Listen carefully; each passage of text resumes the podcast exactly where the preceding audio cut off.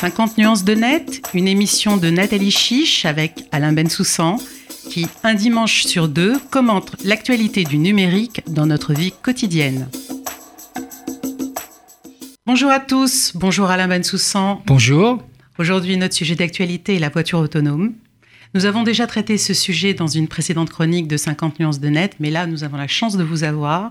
Et donc, nous aimerions revenir justement sur la voiture autonome et qu'est-ce qui arrive en cas d'accident, qui est responsable.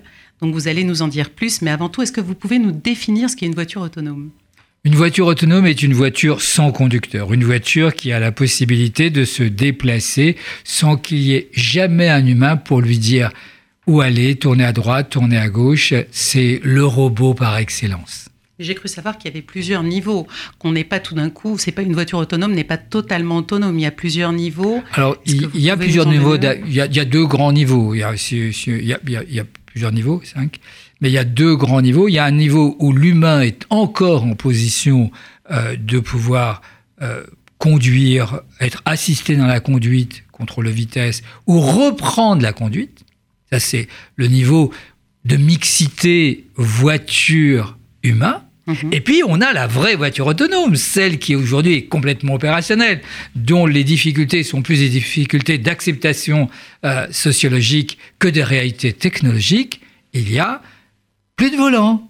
Donc, la voiture est autonome en ce sens qu'on ne peut plus jamais reprendre le contrôle de la voiture, puisqu'elle est conçue pour être non humaine. Alors, pouvez-vous nous expliquer pourquoi justement il y a eu un accident avec euh, cette voiture autonome, je crois, du deuxième niveau dont vous parliez? C'est-à-dire qu'elle était autonome ou on était encore dans la mixité? Alors, euh, d'abord, là, nous parlions des voitures autonomes en tant que telles, dans mhm. un monde idéal. Mhm. Le monde futur où les robots seront sans les humains, c'est peut-être ça la vraie vie. C'est un monde euh, dans lequel la voiture autonome est avec que des voitures autonomes. Encore qu'il euh, y a très peu de temps, euh, un accident, premier accident, semble-t-il, entre une voiture autonome et, et, un robot. Donc là, on est en intelligence artificielle versus intelligence artificielle. Mais oublions. L'enjeu de la voiture autonome aujourd'hui, c'est la possibilité d'être en situation de mixité. C'est-à-dire mhm. des hommes ou des situations où les hommes ont la main, des situations où les hommes et euh, les robots sont ensemble, voitures autonomes, et les cas où les voitures autonomes sont seules, sans les conducteurs. C'est ça la très grande difficulté. Là, dans le cas de l'accident, c'était donc euh, la voiture, le, conducteur était dans la voiture. Alors, le conducteur était dans la voiture, mais il n'y avait pas non plus que des voitures autonomes. Ça aussi, parce qu'on peut, on peut, on peut à un moment donné construire une smart city où on dit que les humains sont en mode piéton et ne vont pas sur la route. Il n'y a plus de vélos, bien évidemment. Et sur la route, il n'y a que des voitures autonomes et on fait en sorte que tout le monde s'arrête. La difficulté dans laquelle l'accident que vous indiquez, D'ailleurs, il faut préciser que cet accident n'avait pas lieu en France. Il avait lieu aux États-Unis et dans certains, je crois que c'est dans certains États des États-Unis, pas dans tous les États-Unis. Je me souviens plus dans quel État. Il y a quelques États où, où, la voiture autonome est, autorisée. Ah oui, il y en a beaucoup. Euh, en termes d'autorisation, oh, il y en a plus de, plus, plus de 14-15 déjà, si, si, ce n'est peut-être un peu plus. Bah, au moins 15, c'est à peu près sûr. Et elles sont toutes, toutes les législations américaines sont sur le modèle de la loi du Nevada. Et le monde entier va prendre la loi du Nevada, à mon avis. Mais on aura l'occasion de revenir. Quel droit pour les voitures autonomes Là, aujourd'hui, il faut distinguer, dans le cas de la voiture autonome, en fait, avec euh, des cyclistes, avec euh, des piétons, avec bien évidemment d'autres voitures où il y a des conducteurs. L'enjeu, c'est de trouver euh, le, taux, le taux de quasiment zéro accident il faut bien voir que les voitures autonomes ont bien moins d'accidents que euh, les pauvres conducteurs. Et aujourd'hui, elles sont calées pour être à, 10 puissance moins 8, c'est-à-dire l'unité qu'il y a effectivement d'accidents sur une heure. Donc, euh, le monde de demain, c'est un monde de voitures autonomes sur lesquelles il va falloir organiser la transition de l'autonomie. Donc vous la voyez avec des voitures autonomes sans conducteur, c'est bien ça? Complètement, oui. D'accord. Complètement, euh, c'est vraiment le niveau achevé.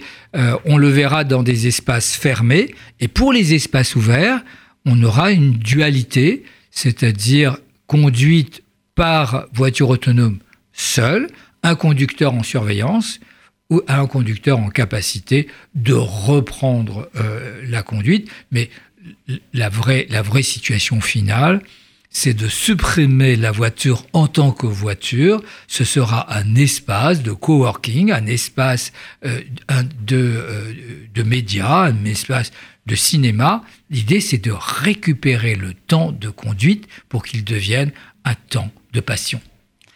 Alors moi, Alain Bensoussan, j'ai vu votre conférence TEDx à Paris que vous aviez donnée justement à propos de la voiture autonome.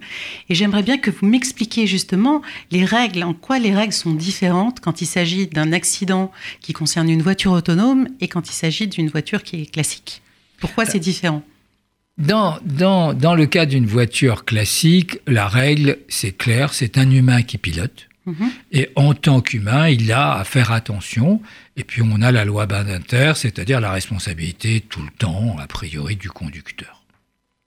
Dans le cas des voitures autonomes, la question est, bien plus difficile. Je voulais que je vous raconte l'histoire. Un petit peu, si ça vous dérange pas. Je, je raconte qu'on est en, avant, en avance de phase, mais ça va arriver. J'adorerais être l'avocat de cette situation-là. Imaginez que vous êtes dans une cour d'assises et dans cette cour d'assises, le, le, policier qui était en charge de la situation décrit la scène suivante. Vous voyez, il dit qu'il y a une route encastrée dans la montagne, deux voies séparées par une ligne blanche, et sur cette voie-là descend normalement une voiture. Il la montre. Ah, cette voiture-là, elle a dans l'habitacle une seule personne, le conducteur. Et puis, et puis au kilomètre 7, il y a une voiture qui est derrière à une vitesse folle qui décide de doubler malgré l'interdiction. Elle tente de doubler alors que remonte une voiture C. Les deux voitures B et C sont face à face. La voiture C est une voiture autonome. Il n'y a personne dedans. Elle va à la vitesse maximale autorisée. Les deux voitures B et C sont face à face. L'accident est présent et la voiture C se déporte, elle laisse passer la voiture B et se crache sur la voiture A, ne laissant aucune chance au conducteur. Le policier continue et dit que l'enquête a montré que l'ordinateur de bord de la voiture autonome a décidé en un instant de raison, d'un clic, de faire basculer la voiture de l'autre côté et d'aller l'accidenter. Pourquoi? Pourquoi? Parce que la caméra qui est sur la voiture C, elle voit dans la voiture B quatre personnes, alors que dans la voiture A, une personne, et confondant jeu d'échecs et code de la route, elle décide à un moment donné de faire quatre contre un. Il valait mieux, décide-t-elle, de tuer une seule personne plutôt que quatre. Qui est responsable? La mère qui a envoyé chercher les enfants avec la voiture autonome? Le père propriétaire de la voiture mais qui n'était pas présent au moment des faits le vendeur de cette voiture, le constructeur de la voiture ou le concepteur du code algorithmique qui a décidé que dans ce choix très particulier à 4 contre 1, il valait mieux supprimer une vie plutôt que 4. Et la décision se fait euh, à, la vitesse de l'éclair. La décision se fait euh, surtout sans émotion, parce qu'il n'est pas du tout évident qu'un humain, d'abord qui de manière biologique est incapable de voir quatre personnes et une, et que dans ce temps décide effectivement de se sacrifier. On est là dans une nouvelle forme de décision, la décision artificielle, et peut-être aussi demain la bêtise artificielle. Donc ce qu'on comprend, c'est que dans une voiture autonome, c'est une voiture embarquée dans laquelle il y a un logiciel et ce logiciel, justement, c'est lui. Alors, c'est justement, il y a des critères qui sont donc euh, insérés dans ce logiciel. Et donc, c'est ce que on en parlait euh, juste avant cette émission. Il y a la revue Nature qui a publié justement une vague, euh, une, une grande, grande étude du MIT, je crois, sur les choix moraux euh, qui était donc euh, qui était euh, de millions de, citoyens en cas d'accident. Et qu'est-ce qu'on allait choisir justement? Est-ce qu'on allait choisir un vieux plutôt qu'un jeune, une personne en bonne santé? Enfin voilà, il y a eu tout un, toute une série de critères qui, qui étaient différents selon les pays. Et alors justement, différents selon les cultures, les cultures, les pays. Et justement, je voulais savoir ce que vous en pensiez. Alors, moi, de cette étude. alors, l'étude, l'étude est magnifique. L'étude est extrêmement intéressante. Elle n'était pas du tout évidente. Elle laisse euh, dans une situation euh, de préoccupation. Elle est très inconfortable en termes en, termes de résultats. Mhm. Oui, mal à l'aise est, le bon terme. Mhm. Mais ce qui est encore plus mal à l'aise, c'est qu'aujourd'hui, les algorithmes existent. Les voitures autonomes, elles sont dans la rue, elles sont près de chez vous. Et donc, ces algorithmes ont été implémentés. Ce qui est intéressant d'un étude du MIT, c'est d'avoir, après quelques années sur l'histoire que je racontais, c'était qu'aujourd'hui, qui décide de l'algorithmie? Il faudra nécessairement un référendum, il faudra sûrement euh, des, euh, comités d'éthique, mais c'est pas au seul constructeur de décider de l'algorithmique du choix. Mais aujourd'hui, ce choix se pose. Est-ce qu'il faut sauver un enfant ou une personne âgée? Et donc, euh, il appartiendra, me semble-t-il, au régulateur de, je milite pour la mise en place d'un comité d'éthique mondial et des comités d'éthique locaux pour définir ces règles en fonction d'une vision universelle et humaniste, mais aussi en tenant compte des cultures, et euh, peut-être aussi, pourquoi pas, des religions, hein. je ne sais pas. Mais ce qui me paraît intéressant, c'est de partager ce phénomène de choix afin d'arriver à des équilibres qui soient admissibles pour cette nouvelle technologie. Alors justement, est-ce que d'après vous, il faut, équiper, ces véhicules d'un bouton rouge pour essayer de reprendre justement le contrôle à un moment donné de ces voitures autonomes? Lorsqu'on parle des voitures autonomes, on parle de très nombreux droits. On parle de, de droit de propriété, droit de responsabilité, droit à la dignité.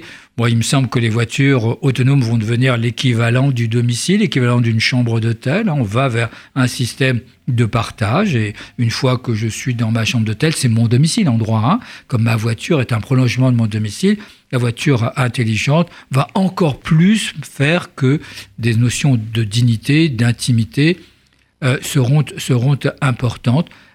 La fonction transport ne sera pas forcément la fonction majeure. Je voudrais occuper ce temps de transport pour d'autres fonctions tout aussi importantes. Ah d'accord. Donc vous pensez qu'on va s'occuper, on va s'occuper pendant euh, ah, pendant le trajet? On va. Le trajet est une mineure. Aujourd'hui, le trajet est dépensé par de temps de trajet. Demain, le trajet est l'élément nécessaire, euh, mais il sera occupé pour des fonctions primaires. Le transport est accessoire. Je vous prends un exemple. Prends un exemple. Eh bien, je dois aller euh, dans, dans, dans, une ville et il faut une heure et quart pour aller dans cette ville. Euh, et le film que je veux voir, parce qu'il y a longtemps que je voulais le voir, il fait une heure et demie. Bah, la voiture, elle va mettre une heure et demie. C'est pas la peine qu'elle encombre n'importe comment. Comme elle connaît les accidents, elle connaît euh, les bouchons, elle va faire en sorte que je vais pouvoir profiter de ce film pendant le délai d'une heure et demie. La fonction transport est existante, mais elle devient accessoire à la fonction, euh, cette fois-ci, cinématographique. Alors revenons au bouton rouge. Qu'est-ce que je Alors, fais? il y a tous ces droits. il y a tous ces droits. Il y a tous ces droits, et donc revenons au bouton rouge. Parmi des droits fondamentaux, je voulais distinguer les droits qui sont des droits, par exemple, le droit d'enregistrement. Euh, du véhicule autonome, quelque part, porte atteinte à ma liberté euh, d'anonymat. Donc il y a beaucoup d'autres droits très importants. Mais parmi le droit le plus important, c'est le droit du bouton rouge. Alors c'est quoi le droit du bouton rouge? C'est de poser la question pour la société dans laquelle nous voulons vivre, qui décide en dernier ressort Quand une situation est extrêmement grave, est-ce que c'est le robot qui doit décider ou c'est l'humain? Est-ce qu'on considère qu'il faut toujours mettre l'humain au cœur de la robotisation et de considérer que les robots sont dépendants des humains? Et moi, c'est clair. La réponse est clairement non. Je souhaite pas qu'il y ait des boutons rouges partout et que les humains ne puissent pas accéder aux boutons rouges dans tous les cas de figure. Pourquoi? Au moins, ça a le mérite d'être clair. Ça a le mérite d'être clair, oui. D'abord, il faut supposer que le système a été conçu, la voiture autonome, avec systématiquement deux chaînes de commandement, c'est-à-dire que les capteurs sont en double, la chaîne d'acquisition des capteurs de l'information est en double, le logiciel est en double, l'algorithme est en double, et les équipes qu'ils ont fait est en double. C'est-à-dire qu'on n'a pas effectivement des systèmes d'erreur. Mais si les deux systèmes autonomes qui conduisent la voiture autonome décident effectivement de prendre une décision, je pense, si elles savent, hein, si elles ont compris, parce que parfois elles prennent des décisions aléatoirement parce qu'elles ne savent pas, mais quand elles savent, je pense que j'ai plus confiance dans un robot aujourd'hui que dans un humain. Regardez, prenons des exemples.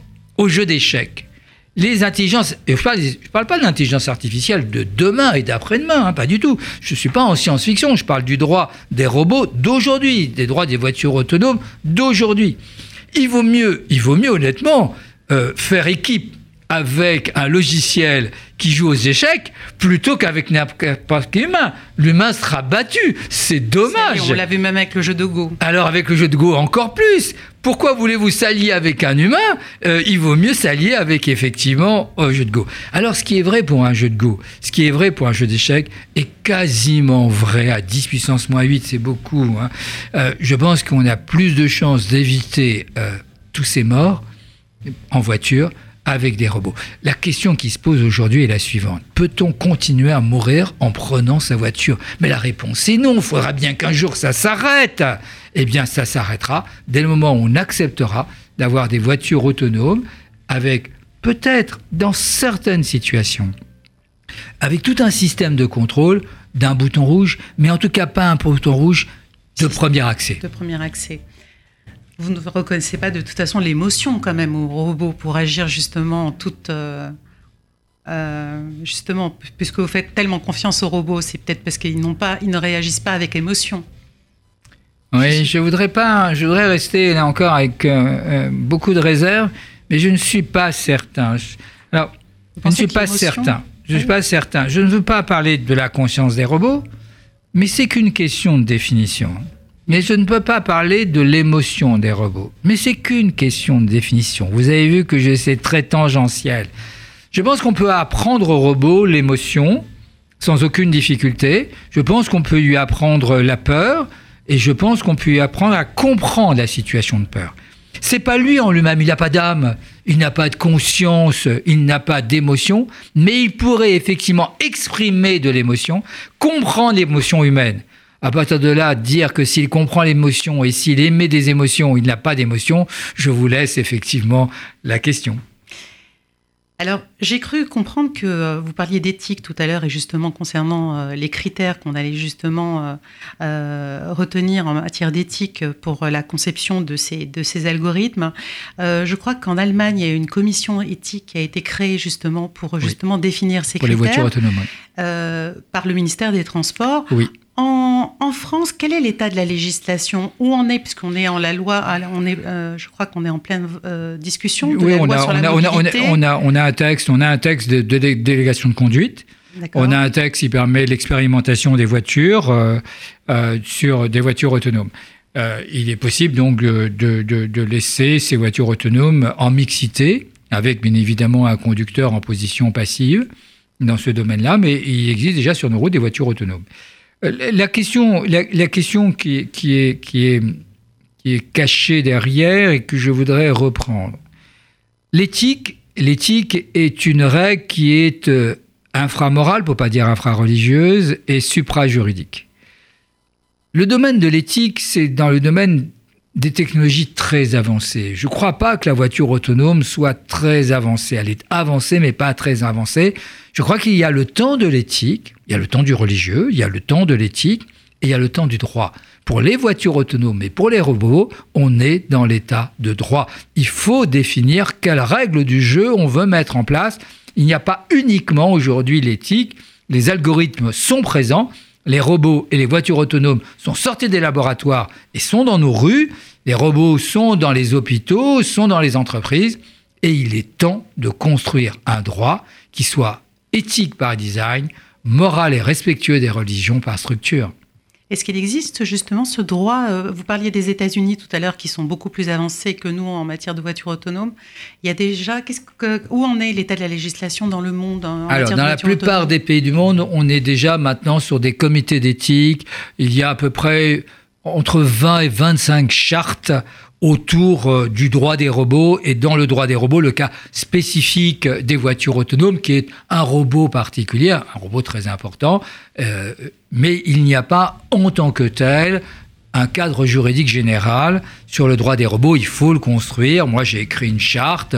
On est beaucoup, on va voir défini quelles sont les règles du jeu et je pense qu'il est temps de quitter l'éthique tout en la préservant pour aller vers le droit. Il existe une réglementation sur les voitures autonomes, c'est la réglementation euh, de, du Nevada. Et dans le Nevada, l'idée générale, c'est que est responsable au premier niveau la plateforme d'intelligence artificielle. Et ensuite, effectivement, euh, le fabricant et tous les autres habituels en cascade. Et je crois que c'est vrai. Ce qui fait d'une voiture autonome son intelligence artificielle, c'est son intelligence algorithmique. C'est le fait d'être capable de prendre une décision en toute liberté. Certes, un humain, à un moment donné, a défini des règles, mais en situation, à partir de son expérience, le robot, ici la voiture autonome, a pris une décision. Il me semble que c'est celui qui a conçu la plateforme qui doit être responsable et l'utilisateur hmm. et l'utilisateur parce que ces voitures autonomes elles sont en apprentissage. Une voiture autonome au Caire, à Paris ou à Londres ne conduira pas de la même manière et ne sera pas si facilement utilisable d'un côté ou de l'autre sans avoir une fonction d'apprentissage, une fonction d'acquisition de toutes les techniques euh, de conduite des autres humains, voire des autres voitures. Et donc, en niveau 1, le concepteur de l'algorithme, en niveau 2, le concepteur du logiciel qui met en œuvre l'algorithme, en niveau 3, l'utilisateur qui fournit les données, et ensuite on retombe sur le schéma habituel fournisseur-fabricant. Est-ce que, ben écoutez, merci beaucoup. Mais pour finir, euh, vous parliez tout à l'heure d'humanisme. Est-ce que vous ne pensez pas que nous, Européens, et peut-être même euh, à la même sous-sens, serait peut-être mieux à même de d'écrire justement, de définir un droit justement euh, des robots qui nous permettrait justement de, ben, de pouvoir légiférer rapidement? Mais j'y crois beaucoup. Je, je, crois que le droit n'est que l'écume des valeurs. C'est quelles sont les valeurs que l'on veut défendre. Et il me semble que une voiture autonome doit avoir les mêmes valeurs de conduite, quel que soit l'endroit du monde. Et donc des valeurs universelles d'abord et humanistes ensuite. Mhm. Et sous réserve des religions, des cultures et des morales qu'il faut respecter, de trouver effectivement des points d'équilibre venez, venons, écrivons ces règles qui feront effectivement, là encore, une possibilité d'être tous ensemble dans un monde partagé. Eh bien, on vous souhaite bien du courage, Alain Bensoussan. Merci beaucoup pour ce magnifique euh, projet. Merci, je suis un désespéré optimiste. On réussira. Au revoir.